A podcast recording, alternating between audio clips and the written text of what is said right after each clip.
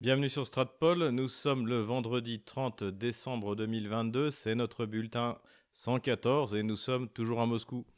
Avant de démarrer cette vidéo, je tiens bien entendu à vous souhaiter un petit peu par avance une excellente année 2023. On va essayer de faire dans cette vidéo une petite analyse du bilan en fait hein, essentiellement de l'opération spéciale de l'année 2022. Mais voilà, je vous souhaite eh bien une bonne et sainte année, vous n'y échapperez pas. Et puis bien sûr, le vœu principal, c'est la fin de l'opération spéciale et le triomphe de l'Europe derrière euh, les armées russes, n'est-ce pas hein, Puisque aujourd'hui, la Russie se bat pour nous, pour nous débarrasser du, euh, de cet Occident euh, décadent qui intoxique notre continent.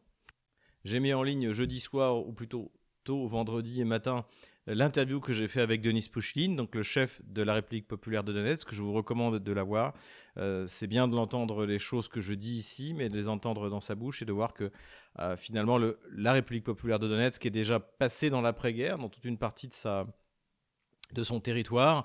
Et c'est déjà la reconstruction, c'est déjà les progrès d'intégration dans, dans l'économie russe, dans la Fédération de Russie. Ça rejoint également par l'homologue donc de Denis Pouchiline à Lugansk, Pasichnik, qui vient euh, d'annuler le couvre-feu donc euh, à Lugansk comme à Donetsk, vous aviez un couvre-feu le soir.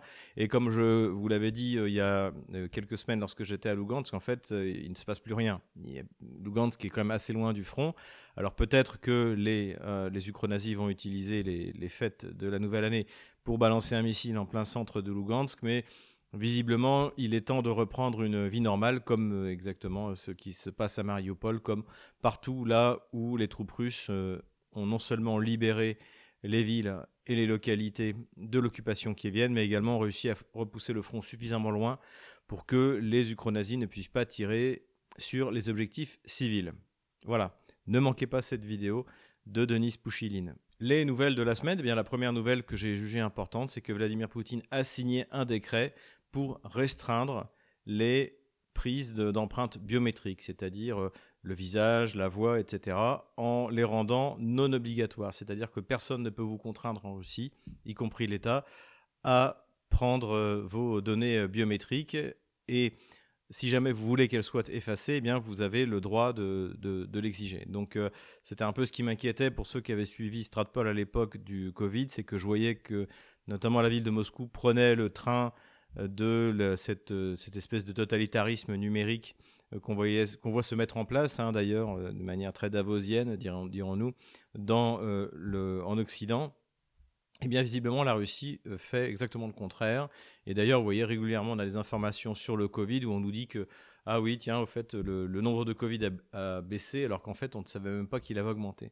Donc, je sens quand même, tout de même, que là, après avoir expérimenté l'expérience covidiste et davosienne, eh bien, la Russie s'en est retiré. cette loi qui a été signée par Vladimir Poutine, pour moi, est vraiment, fondamentale. Hein. encore une fois, pour résumer, il est interdit de discriminer quelqu'un parce qu'il a refusé de donner ses empreintes euh, euh, numériques, hein, la voix, le visage, euh, etc. Donc bonne nouvelle pour le respect des libertés individuelles en Russie.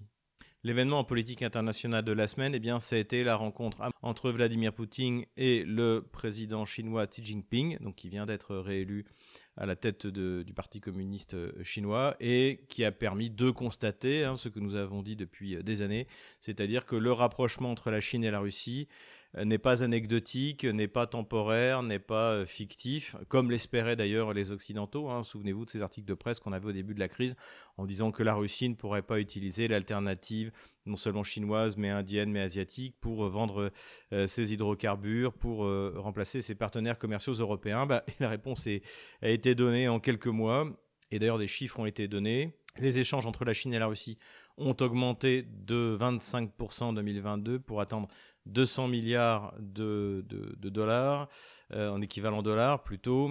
Et pour vous donner un ordre d'idée, les échanges entre la France et la Russie, de mémoire, en 2014, avant le début des sanctions, euh, tournaient autour de 20, 22, 25 milliards de dollars. Donc voilà.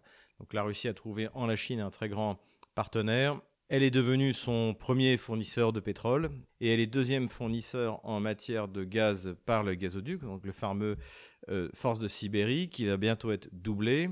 Et quatrième parce qu'il y est du gaz liquéfié. Et là encore, la Russie a, un boulevard devant elle, puisque en plus du projet dont nous avons parlé que les Français avaient fait avec les Russes, Novatech, Yamal SPG, il y aura bientôt le projet jumeau Arctic SPG, Rosneft a également des projets, Gazprom a, des projets, donc en fait, la Russie va permettre à la Chine de continuer à bénéficier d'une énergie bon marché massivement, et tant mieux pour la Chine et tant pis pour nous qui allons subir eh les gains de productivité chinois.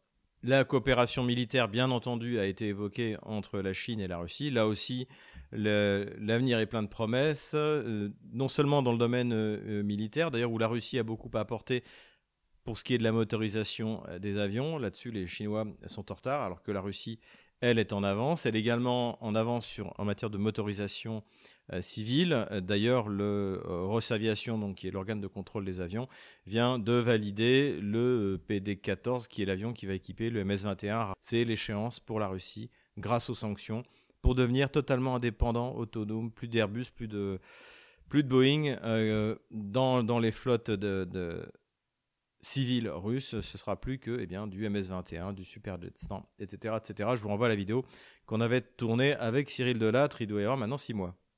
Les Chinois et même les Russes ont une autre bonne raison de se réjouir, c'est que eh bien, Huawei a confirmé deux choses importantes. La première chose, eh c'est que dans la perspective où les produits euh, de Google Play euh, ou de Apple Store euh, seraient interdits d'exploitation, eh l'équivalent chinois qui s'appelle Harmony OS 3.0 est désormais prêt.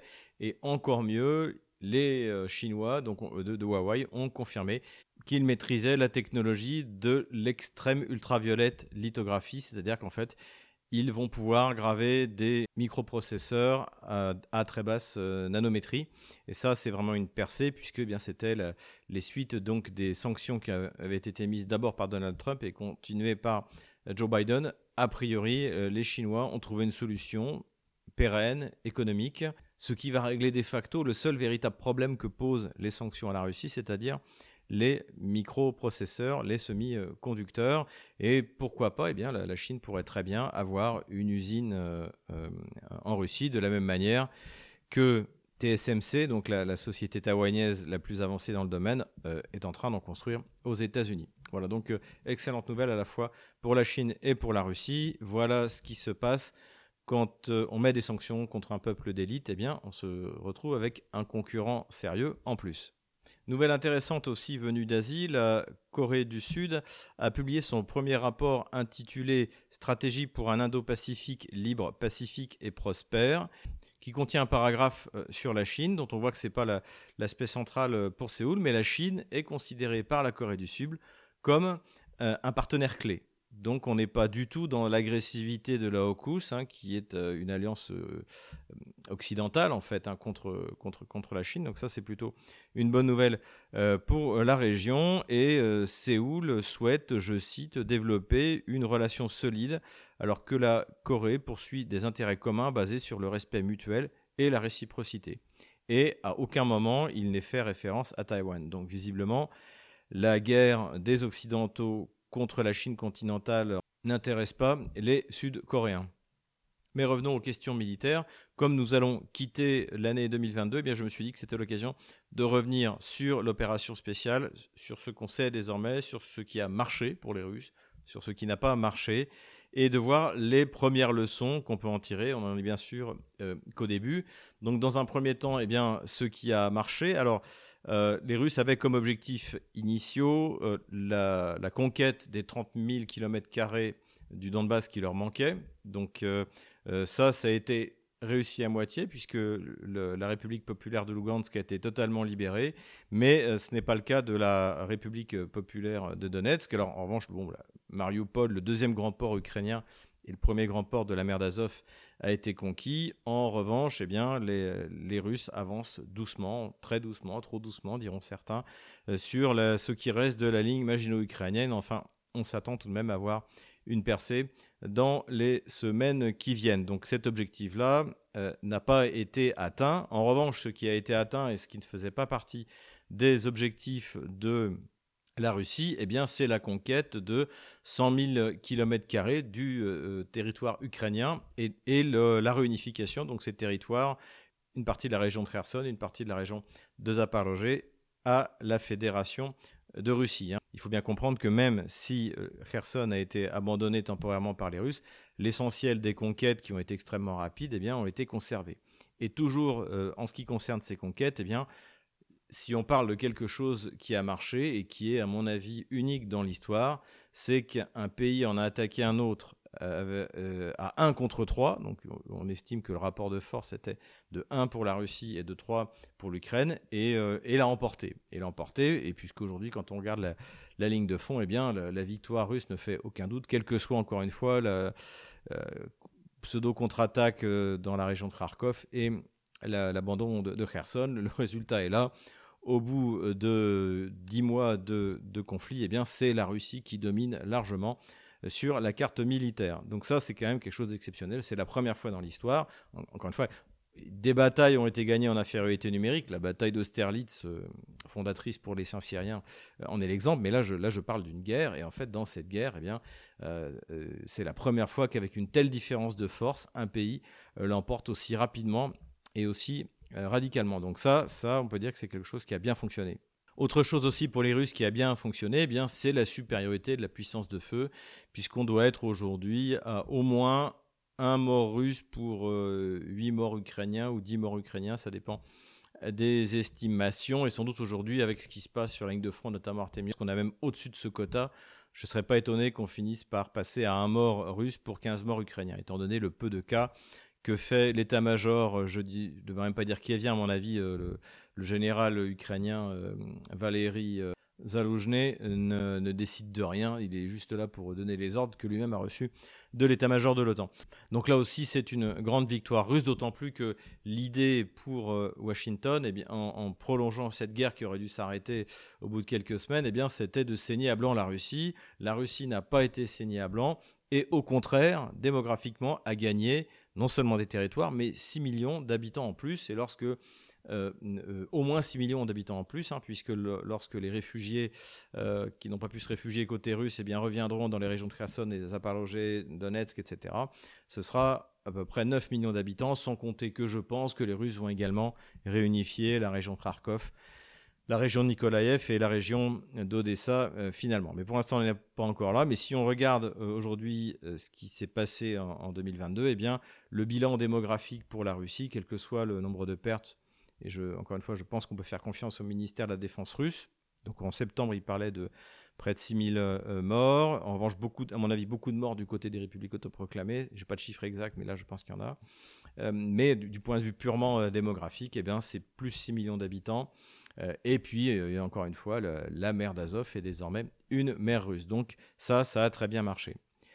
Qu'est-ce qui n'a pas bien marché? Eh bien, la réaction de l'OTAN alors, est-ce que les Russes s'y attendaient ou pas? Moi, je pense qu'ils avaient prévu, le cas échéant, euh, que euh, l'OTAN réagisse comme, euh, comme, l'organisation a réagi. Et ce qui fait qu'à partir du mois de fin juin, début juillet, eh bien, on assiste à une modification de la stratégie russe qui est progressive, qui aboutit à la mobilisation et à la préparation de ce que j'appelle la troisième phase de la guerre, c'est-à-dire une intervention massive et définitive russe sur le territoire ukrainien. En revanche, même si l'intervention de l'OTAN ne remet pas en cause l'issue finale des combats, cela dit, ça a largement euh, prolongé la guerre. Donc euh, voilà, l'offensive initiale russe n'a pas été suffisamment dissuasive pour l'OTAN pour qu'elle renonce à intervenir, avec des conséquences que ça aussi pour l'OTAN. C'est-à-dire que l'Ukraine, on l'a dit, euh, devait perdre 30 000, 30 000 km du Donbass qui lui manquait. Désormais, elle a perdu 100 000 m2. Et à terme, une fois que la région de Donetsk de Zaporozhye et de Kherson auront été euh, libérés, c'est euh, encore ces 20 000, 30 000 km de plus qui seront, perdus. Pourquoi est-ce que l'OTAN a décidé ça? Euh, Puisque je pense qu'il y a des gens à Washington qui savent pertinemment que la Russie est certaine de gagner cette guerre. Il y a à mon avis trois explications. La première explication que j'ai souvent donnée, mais je n'étais pas le seul c'est le cas d'Emmanuel Todd, c'est le cas de Youssef Indy, de parler d'acteurs irrationnels, c'est-à-dire les Occidentaux, notamment et principalement les Européens, la France, l'Allemagne, l'Italie, sont des acteurs irrationnels, c'est-à-dire qu'ils ne prennent pas de décision en fonction des intérêts de leur pays ou de leur population. Donc euh, c'est de la pure idéologie, et donc ce qui fait d'eux des acteurs irrationnels, donc très dur à analyser et très dur à prévoir. Donc ça, c'est une première chose. C'est sans doute le cas également d'une partie des élites américaines, mais là-dessus, j'en serais moins sûr, parce que je pense que Washington c'est euh, tout de même euh, ce qu'il fait et que sa décision, même si elle est erronée, elle est rationnelle.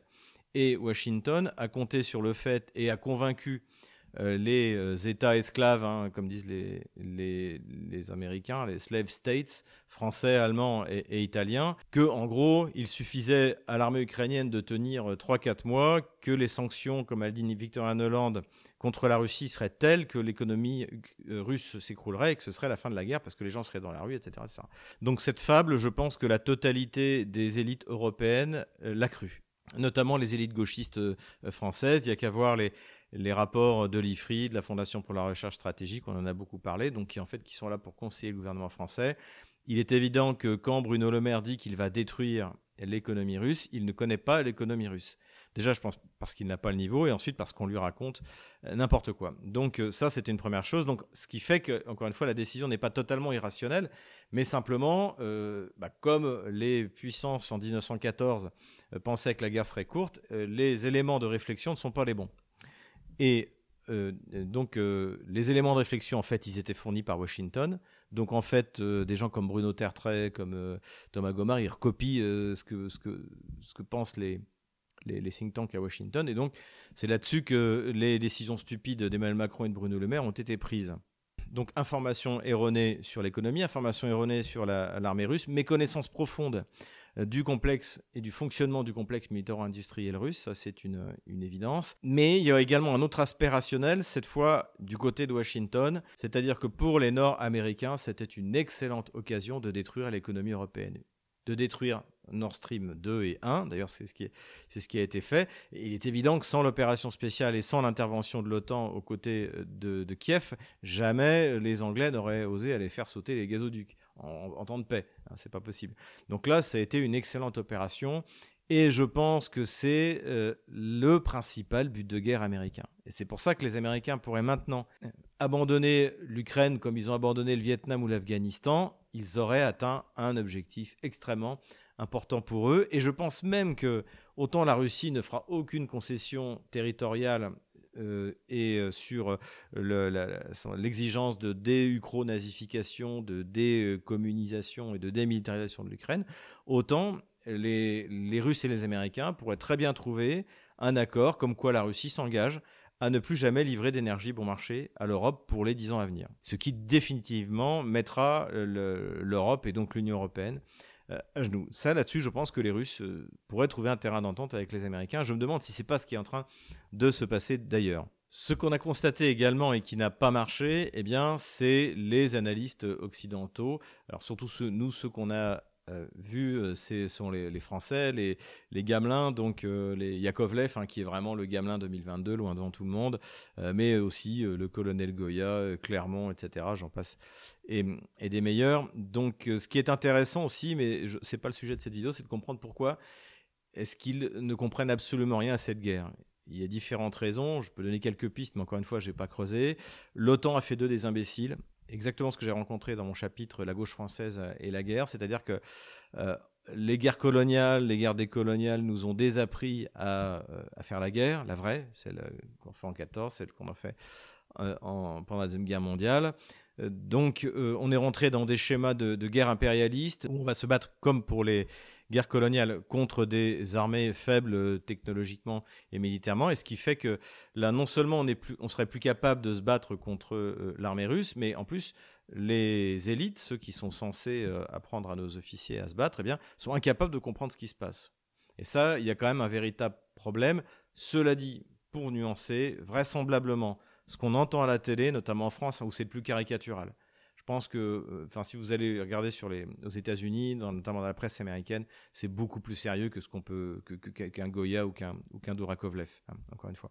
Donc, euh, je pense que dans les états-majors, on a quand même une vision un peu plus lucide de ce qui se passe sur le terrain. ça, c'est un côté rassurant. En tout cas, ce qui est clair, c'est que tous ces euh, gamelins qui pérorent sur les plateaux de télévision se sont plantés. Et une des raisons aussi, c'est euh, l'apparition de, euh, de l'équivalent de ce qu'était Bellingcat, c'est-à-dire que, soi-disant, des informations ouvertes qui permettraient de connaître la vérité.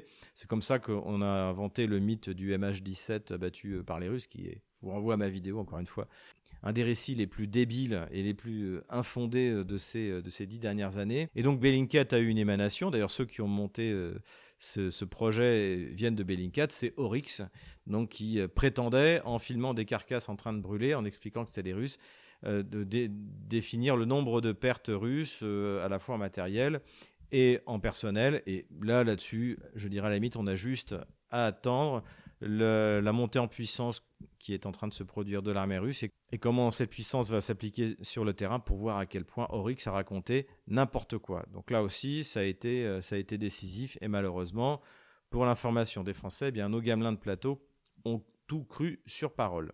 Il y a d'autres leçons qui peuvent être euh, tirées, des choses que j'ai évoquées même avant le début de l'opération spéciale, parce que j'ai toujours été sceptique, et c'est notamment le coût des armes miracles. Hein. Les armes miracles, ce thème-là, bon, bah, c'est né notamment euh, à la fin de la Deuxième Guerre mondiale, lorsque Hitler pensait que avec ses avions supersoniques, CV1, CV2, toutes les avancées qui étaient réelles hein, de, l'Allemagne, euh, de l'Allemagne sur dans, certains domaines particuliers euh, technologiquement, eh bien toutes ces Wunderwaffen permettraient de gagner la guerre contre l'Union soviétique et contre les États-Unis. Ça n'a pas été le cas. Et de la même manière, les Kieviens qui croyaient sur les armes magiques américaines, les Javelin, les Stinger, etc., ont été bien déçus.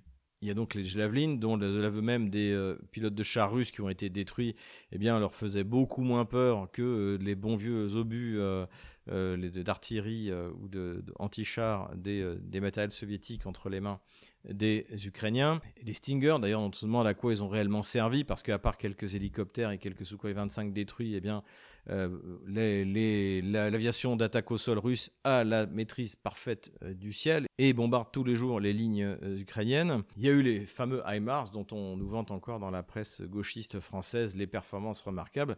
Et alors qu'en fait, il n'y a absolument rien de remarquable. Les Russes ont parfaitement appris à contrer cette menace qui, de toute manière, n'a pas pu remplacer par le volume euh, la quantité importante de lance-roquettes multiples dont disposait l'Ukraine au début, donc les, bah, les, BM-21 en 122 mm, les Ouragan, les Smerch, d'ailleurs les Smerch d'Ouragan, j'ai déjà dit, on n'en voit quasiment plus.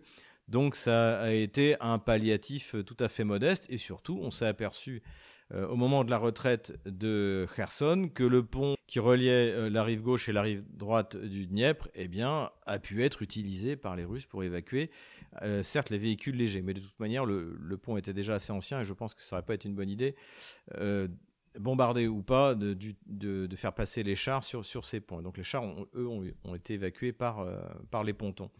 Donc voilà, ça veut dire qu'en fait, pendant plusieurs mois, les HIMARS ont bombardé le pont et ça ne l'a pas ça ne l'a pas fait tomber. Donc là aussi, grosse euh, déception, euh, encore une fois, sur des matériels trop chers, trop d'électronique, et comme l'a dit le commandant Jackson, euh, il faut les recharger. Il y a des batteries. Donc c'est pas pas du matériel qui est fait pour faire une guerre de style première, deuxième guerre mondiale ou deuxième guerre mondiale 2.0 la révélation, mais en fait, c'en est pas vraiment une, parce que, encore une fois, ceux qui suivent Stratpol le savaient, euh, c'est l'irremplaçable artillerie, le dieu de la guerre, euh, et qui va être euh, responsable de la victoire finale russe, parce que eh la, Russie a conservé une très puissante artillerie, avec, contrairement à ce que rêvait, à ce dont rêvaient des colonels Goya ou des Dourakovlev, eh bien, d'énormes réserves de munitions L'armée russe est encore à utiliser des stocks des années 80, 90. Et puis là, ben, la machine a été relancée. Donc 5 millions euh, d'obus qui vont être euh, produits euh, par an. Et ce qui est évident, c'est que l'Occident, pour l'instant, même pas les États-Unis, sont capables d'arriver à cette hauteur. Donc importance de l'artillerie, la bonne vieille artillerie traditionnelle lié à l'artillerie, on a découvert l'utilité des drones. Alors non pas des drones moyens, je vais y revenir dans quelques instants, mais des petits drones. Ça peut être des drones magiques avec quatre hélices que vous pouvez acheter dans le commerce, ou des drones comme le drone Orlan euh, qui sont mis en œuvre par l'armée russe pour pouvoir repérer l'ennemi et le bombarder avec précision. Et ça, Euh, ça a été mis en œuvre par les deux armées, mais maintenant, aujourd'hui, c'est les Russes qui dominent euh, dans ce domaine-là, qui ont vraiment fondé une véritable école, et surtout que c'est bien d'avoir des drones pour cibler les tirs d'artillerie, mais pour ça, il faut avoir de l'artillerie. Et l'Ukraine commence à manquer de tout, de canons, de... et surtout de munitions. Et en plus, maintenant, on doit se fournir à la fois en munitions soviétiques et en munitions OTAN. Donc c'est très compliqué.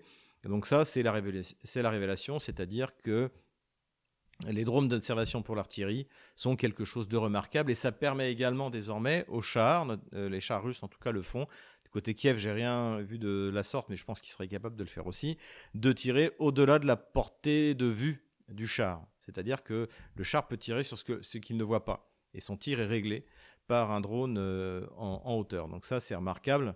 Euh, c'est euh, vraiment une, utilisation extrêmement, importante. Et en plus, c'est un matériel qui n'est pas cher. On va voir quand il va faire très froid en janvier, février, comment est-ce que les pilotes de drones vont s'adapter à ce problème de pile, hein, les, batteries se déchargent quand il fait très froid. Mais cela dit, c'est vraiment une découverte. On a vu aussi beaucoup, mais dans ce domaine-là, vous le savez, je suis quand même plus sceptique, les drones, ce que j'appelle de tir de harcèlement. Donc ça peut être soit un drone, un, pareil, un Magic qui balance une grenade. Donc ça effectivement c'est du harcèlement, c'est mauvais pour le moral des troupes. Euh, cela dit, la quantité d'explosifs emportés est quand même limitée. On a vu arriver les Switchblade américains, donc c'est euh, pareil, c'est un, drone euh, suicide. Et là c'est pareil, on a 3, 4 kilos d'explosifs. D'ailleurs on en a beaucoup parlé quand ils sont arrivés, mais on ne les a pas vraiment vus à l'œuvre. En revanche, ce qu'on a vu à l'œuvre, c'est les Lancet russes aussi. Donc là, c'est pareil, on a 3, 4, 5 kilos, on ne sait pas trop, d'explosifs. Euh, c'est bien sur des matériels peu protégés, comme euh, par exemple, on a vu beaucoup de radars ukrainiens qui étaient détruits par ça. En revanche, je pense que ça ne sert absolument rien contre un char. Et j'avais même vu, mais j'ai pas retrouvé la vidéo, un, canon, ça devait être un 122 D30 euh, ukrainien. C'est son équipage qui montrait ça. Il s'était pris un Lancet et en fait, bon, bah, la roue avait été détruite. Mais une fois la roue remplacée, euh, le, canon euh, va repartir. Euh, ça, peut être également efficace dans des véhicules peu blindés, comme c'était le cas du César, qui s'est fait taper par, un, Lancet. D'après ce que j'ai vu dans la vidéo, il tape dans la cabine. Ça veut dire que le calculateur, qui est une des choses les plus précieuses du César, doit être, doit être en miettes. Donc là-dessus, effectivement, ça peut fonctionner. Mais globalement, c'est à mon avis beaucoup moins décisif euh, en tant que, je dirais, drone suicide de harcèlement que le drone de guidage d'artillerie. Ce qu'on a également appris, eh bien, c'est que les drones moyens, comme le fameux Bayraktar, n'ont absolument servi quasiment à rien euh, à l'Ukraine. En fait, ça ne marche pas quand on a une véritable DCA en face. Ça marche quand on a une DCA du tiers-monde en face. C'était le cas de l'Arménie euh, pendant la guerre dans le Nagorno-Karabakh contre l'Azerbaïdjan. L'Arménie avait des systèmes antiaériens euh, insuffisants. Euh, et euh, en revanche, ben, le, le, Bayraktar contre l'armée russe, d'ailleurs aujourd'hui on n'en parle quasiment plus hein, du, du, Bayraktar, et il y en a une quinzaine qui ont été abattus. Donc voilà, c'est pas une solution pour un pays avec une armée du tiers-monde, un peu comme est l'armée ukrainienne, hein, qui, est, qui était au début de la guerre massive, mais finalement très arriérée dans le domaine de l'aviation et de la défense antiaérienne. Donc ce n'est pas une solution de remplacer des avions de chasse par euh, des drones moyens. En revanche, c'est une bonne solution quand vous avez euh, un avantage technologique comme les Russes ont vis-à-vis de l'armée ukrainienne, ou de l'armée plutôt otano-kievienne. C'est-à-dire que l'OTAN est incapable de fournir un système qui euh, va permettre à l'Ukraine de tenir face aux drones. Ce qui fait qu'aujourd'hui, les Russes peuvent déployer absolument ce qu'ils veulent. Et j'en avais parlé la dernière fois, ils ont déployé un drone déjà assez ancien d'origine israélienne qui s'appelle le Forpost, qui est la génération d'avant le Bayraktar. Et en fait, pour l'instant, je n'ai vu aucun, aucun Forpost détruit par la, DCA ukrainienne. Donc voilà, euh, le drone ne sert à rien pour une armée euh, du tiers-monde, comme l'armée ukrainienne. En revanche, pour une armée moderne comme l'armée russe, eh bien en fait, ils peuvent déployer ce qu'ils veulent et donc pourquoi pas du fort poste Ça coûte moins cher euh, à envoyer que, euh, que évidemment un avion de chasse ou un hélicoptère. Voilà un peu ce que je voulais dire sur les drones. Ce qu'on voit également, eh bien, c'est l'utilisation en masse de mercenaires. Alors, je ne vais pas parler de Wagner parce que Wagner, c'est pas vraiment du mercenariat puisque les, les gens qui y sont, c'est soit des Russes, soit des anciens de, des républiques de la Fédération euh, de Russie. Et en fait, c'est très lié au ministère de la Défense. Et c'est en fait une véritable armée. hein. Wagner a ses propres avions, ses propres hélicoptères, son artillerie. C'est pas du tout une bande de mercenaires à la, à la Bob Denard. Donc ça, bon, euh, c'est un portage à soi tout seul. J'ai vu que RT avait fait quelque chose d'intéressant sur ce sujet-là. Mais ce qui est intéressant, c'est l'emploi massif des mercenaires qui sont en fait des, soldats de l'OTAN. Donc on a beaucoup parlé des, Polonais et on parle de dizaines de milliers de mercenaires étrangers qui viennent du monde entier, mais encore une fois essentiellement de la Pologne, de l'Allemagne, des États-Unis, malheureusement euh, quelques Français. Et ce qui est intéressant, c'est l'évolution de l'utilisation de ces mercenaires. C'est qu'à l'origine, en fait, c'était des instructeurs pour utiliser, les armements spécifiques euh, livrés, euh, livrés par l'OTAN. Mais ensuite, ça a été également des unités d'arrêt, notamment les Polonais, qui, comme en plus ils détestent les Ukrainiens, eh bien, surtout ceux de, l'Est, ça les dérange absolument pas de menacer et de tirer sur ceux qui essaient de se replier notamment devant des, carnages comme celui euh, Mais finalement, l'utilisation des mercenaires se fait également directement sur la ligne de front. Parce qu'il y a un tel problème de ressources humaines dans l'armée ukrainienne, c'est plus un secret pour personne maintenant grâce à Madame van der Leyen, que eh bien, les, les mercenaires euh, sont envoyés se battre euh, directement face aux Russes. Et ce qui fait qu'on voit de plus en plus d'annonces de morts de mercenaires. On estime les pertes euh, polonaises à 1300 euh, soldats. Donc pour un pays qui n'est pas en guerre, en fait, c'est énorme. Et je pense qu'à terme, ça peut provoquer un problème politique grave en Pologne. Enfin, nous verrons bien. Mais de toute manière, pour l'OTAN, il n'y a pas d'autre solution parce que l'hécatombe dans les rangs ukrainiens a été telle, et notamment en juin, je dirais la première armée ukrainienne a été détruite par l'armée russe petit à petit s'est mis en place l'armée euh, otano-kievienne. Et donc, eh ben, il, faut bien il faut bien recruter des gens. Or, la, nouvelle vague de mobilisation qui a été euh, lancée, mine de rien, euh, ces deux dernières semaines, eh bien, ne, porte pas ses fruits. Les gens s'enfuient. Il y, a même qui, ont, qui sont morts en essayant de passer par les, par Carpates pour rejoindre la, Roumanie. Voilà, donc, donc le problème de Kiev, c'est non seulement de, trouver des armes modernes, qui, puissent fonctionner, même pas forcément modernes, mais des armes tout simplement, sachant que bah, des vieilles armes soviétiques, il n'y en a quasiment plus dans les pays d'Europe de l'Est désormais, surtout avec les munitions, mais également des soldats pour se battre. Et ça, c'est le gros problème de l'OTAN, parce que nous ne sommes plus en 1914, nous ne sommes plus en 1939, on ne fait pas la levée en masse, on ne fait pas des mobilisations euh, en France, en Allemagne ou en Italie pour se battre contre les Russes. Cette utilisation des mercenaires est assez, euh, assez innovante. Elle a montré euh, une certaine efficacité, notamment dans la contre-offensive. Cela dit, finalement relativement, relativement limitée dans sa portée stratégique, donc l'offensive de septembre dans la région de, de, Kharkov. Avant de passer à la carte militaire, je voudrais refaire un point sur l'intervention française dans ce conflit. Donc là, on est encore une fois, pardonnez-moi de me citer moi-même, mais on est vraiment dans mon chapitre La gauche française et la guerre. C'est-à-dire qu'une nouvelle fois, la gauche française nous a entraînés par idéologie, par alignement sur, euh, en tant qu'État esclave des États-Unis, euh, dans une guerre où la France n'a aucun intérêt, ni géographique, ni humain, ni rien. Au contraire, son, intérêt même égoïste, c'est de continuer d'avoir de bonnes relations économiques avec la Russie. Je l'ai dit, entre 20 et 25 milliards d'échanges avec la Russie en, 2013, et on devait être à un milliard avec l'Ukraine. Donc, comme disent les jeunes, il n'y a pas photo. Donc voilà, donc la gauche, par, son fanatisme, nous a de nouveau entraînés dans une guerre. Et de nouveau, nous envoie dans une guerre qu'on n'est pas prêt à faire. Aujourd'hui, euh, le Cornu est, est allé donc à, Kiev et on s'est rendu compte que notre aide militaire est absolument euh, insignifiante. On a, je crois qu'on en est à 18 ou 16, de toute manière, peu importe, euh, canons César, dont la quasi-totalité doit être emmenée en France pour être réparée. Donc, c'est-à-dire s'ils peuvent être euh, euh, qu'est-ce que ça représente par rapport aux 1000 canons que possédait l'Ukraine au début de la guerre? Encore une fois. On n'a pas les munitions de toute manière pour, euh, pour les approvisionner. Enfin, on en a donné un petit peu au début, mais désormais, ce sont les Américains. Je continue à appeler ça du 155 mm Macron quand ça tombe sur les civils du Donbass, parce qu'effectivement, bien, les munitions, faute de toucher les soldats russes, touchent les civils qui habitent à Donetsk. Donc ça, c'est une, encore une humiliation. Notre armée qui est réduite à peau de chagrin, euh, euh, on lui enlève les quelques matériels qu'elle possède. Donc on enlève, euh, je ne sais pas combien, 3-4 lance-roquettes multiples sur les 13 qu'on a. c'est pareil, 18 César sur les 75 qu'on a. On envoie des systèmes aériens alors qu'il nous en manque cruellement. On n'a absolument pas de système de défense antiaérienne sérieux, échelonné comme la Russie peut en posséder. On a appris dans l'article du Figaro qui décrivait la visite de Le Cornu qu'on ne livrerait pas des Leclerc parce que c'est trop compliqué du point de vue logistique. Et c'est vrai que ça, on l'a souvent expliqué. Pour euh, déployer un matériel, il faut pouvoir le réparer, l'entretenir, le maintenir. Et en plus, le Leclerc, c'est quand même, je crois, 8 millions d'euros pièce. Donc, euh, c'est quand même très cher. C'est sans doute le meilleur char au monde en attendant de voir ce que va donner euh, l'Armata.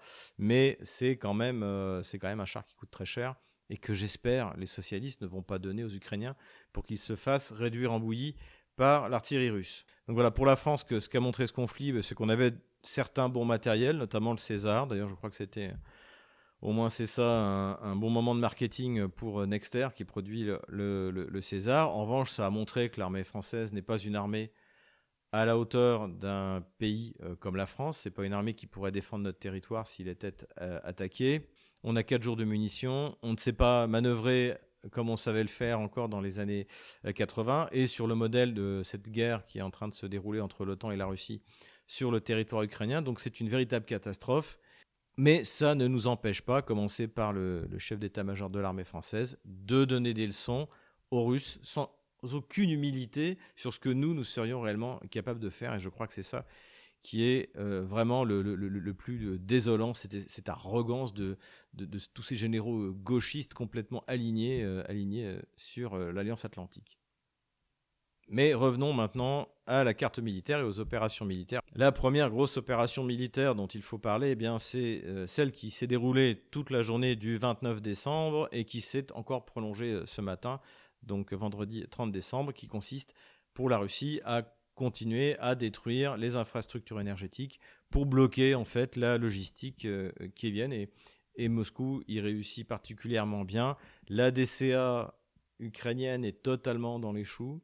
Euh, une fois de plus, il y a eu des, tirs de S-300 qui ont fini dans les appartements des, euh, Ukrainiens. ça, encore une fois, c'est manque de maintenance, manque d'entraînement. Et puis, je pense aussi maintenant l'alcoolisme, la drogue, dont on, parle beaucoup au sein de l'armée ukrainienne. Donc voilà ce que ça donne. Donc là, les Russes ont l'initiative totale et en plus, ils mélangent habilement à la fois des drones géranium qui volent très lentement à des missiles comme le, calibre, des missiles comme le X-101 portés par avion. Voilà, donc les Russes font à peu près ce qu'ils veulent et Kiev n'y peut rien. Ça, euh, c'est la réalité. Sur le champ de bataille, on a observé une chose. Je vous avais dit que la neige était arrivée, donc à Moscou, c'est incontestable. Euh, en Russie, il y, a eu, il y, a eu, beaucoup de neige. Cela dit, d'après les images que je vois, en fait, pour l'instant, la neige n'est pas tombée dans le Donbass, ou alors très peu, et ça tient pas.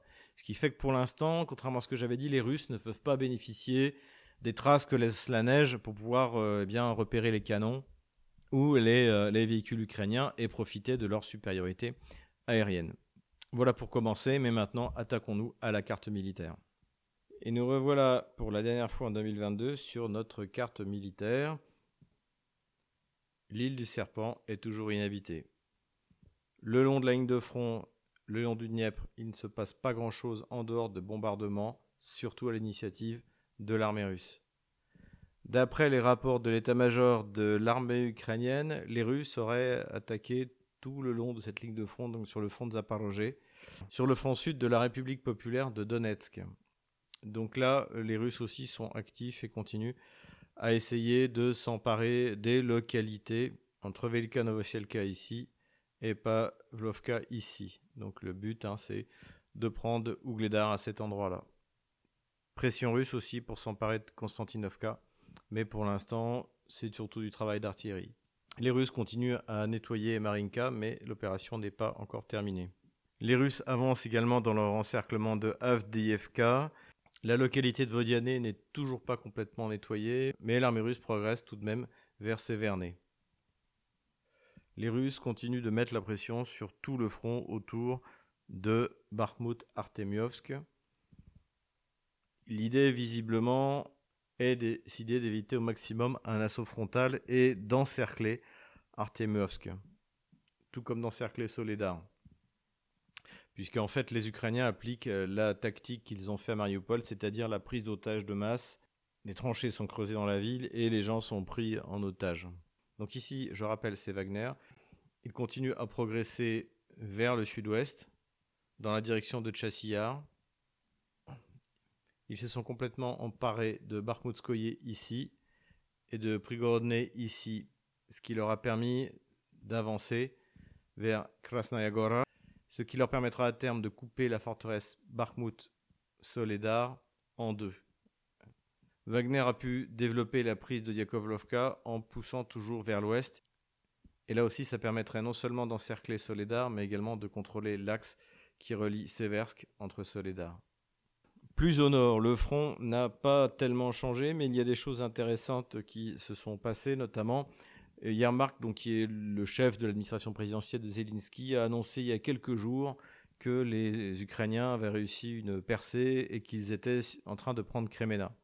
Et en fait, c'était absolument pas le cas. Donc on s'interroge sur l'intérêt de telle déclaration, d'autant plus que dans les bulletins de l'état-major ukrainien, il n'en était pas question.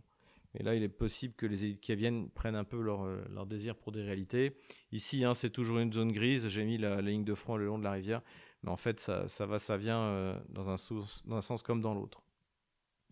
Le front n'a quasiment pas bougé, mais là, côté ukrainien, comme le côté des analystes russes, on envisage une possible offensive russe dans la région.